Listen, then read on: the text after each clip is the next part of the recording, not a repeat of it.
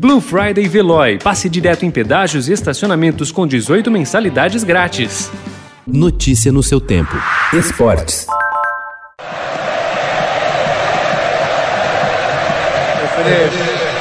Esperé tanto este partido y ya se terminó. Ojalá que no se termine nunca este, este amor que, que siento por el fútbol y, y que no termine nunca esta fiesta, que no termine nunca el amor que me tienen.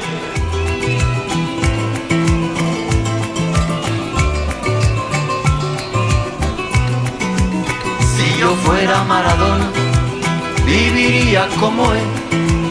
Si yo fuera Maradona, frente a cualquier portería.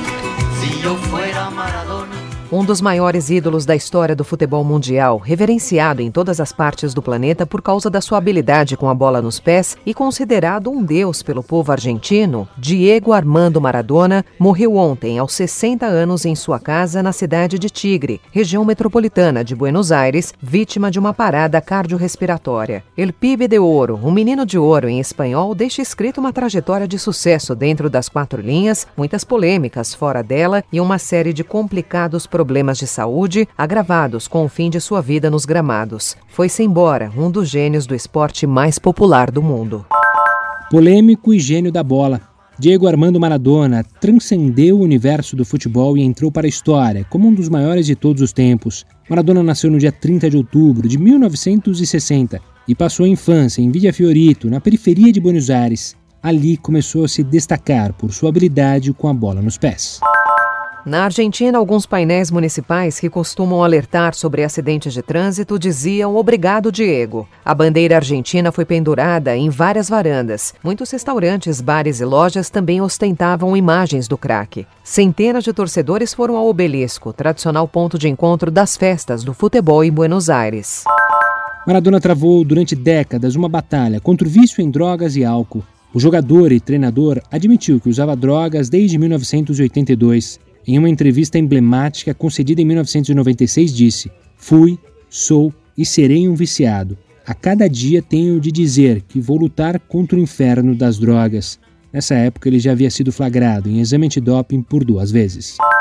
A relação de Diego Maradona com o Brasil esteve bem além da rivalidade nos clássicos. O camisa 10 era um grande fã do país, com direito a diversas passagens em dias de folga e rotineiras presenças no Rio de Janeiro. Os desfiles de carnaval e a praia de Copacabana eram os passeios favoritos do astro, onde também aprontou algumas confusões. Dentro de campo, ele quase jogou no futebol brasileiro. Palmeiras, Santos e Flamengo, entre outros, tentaram contratá-lo nos anos 1990. La mayoría de la gente no sabe que yo, yo hace siete, ocho años, nueve, yo quise comprar el pase de este muchacho.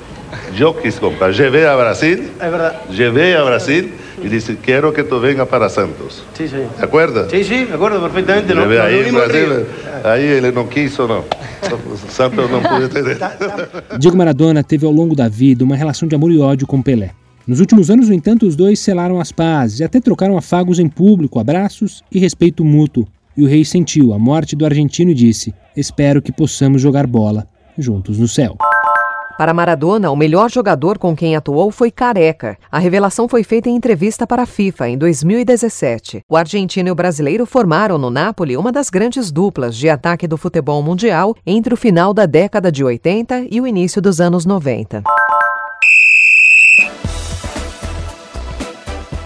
Pouco a pouco, o Corinthians vai subindo o suficiente no Campeonato Brasileiro para não passar susto. Ontem venceu Curitiba fora de casa por 1 a 0 e chegou a 29 pontos em nono lugar na tabela.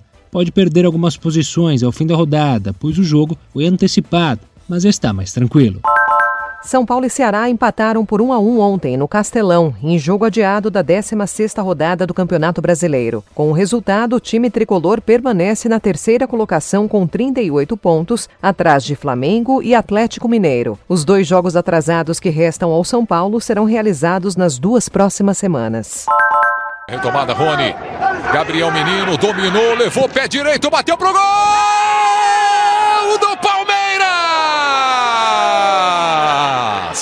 Mesmo repleto de desfalques, o Palmeiras derrotou o fraco Delfim por 3 a 1 ontem no Equador, no jogo de ida das oitavas de final da Libertadores. Gabriel Menino, Rony e Rafael marcaram. O jogo de volta acontece na próxima quarta-feira, às 7h15, no Allianz Parque. O time Alviverde pode até perder por 2 a 0, que garante a vaga para a próxima fase. Notícia no seu tempo. Aproveite a Blue Friday Veloy e passe direto em pedágios e estacionamentos com 18 mensalidades grátis. Corre que é por tempo limitado. Garanta o seu adesivo em veloy.com.br barra Blue Friday. Veloy. Piscou, passou.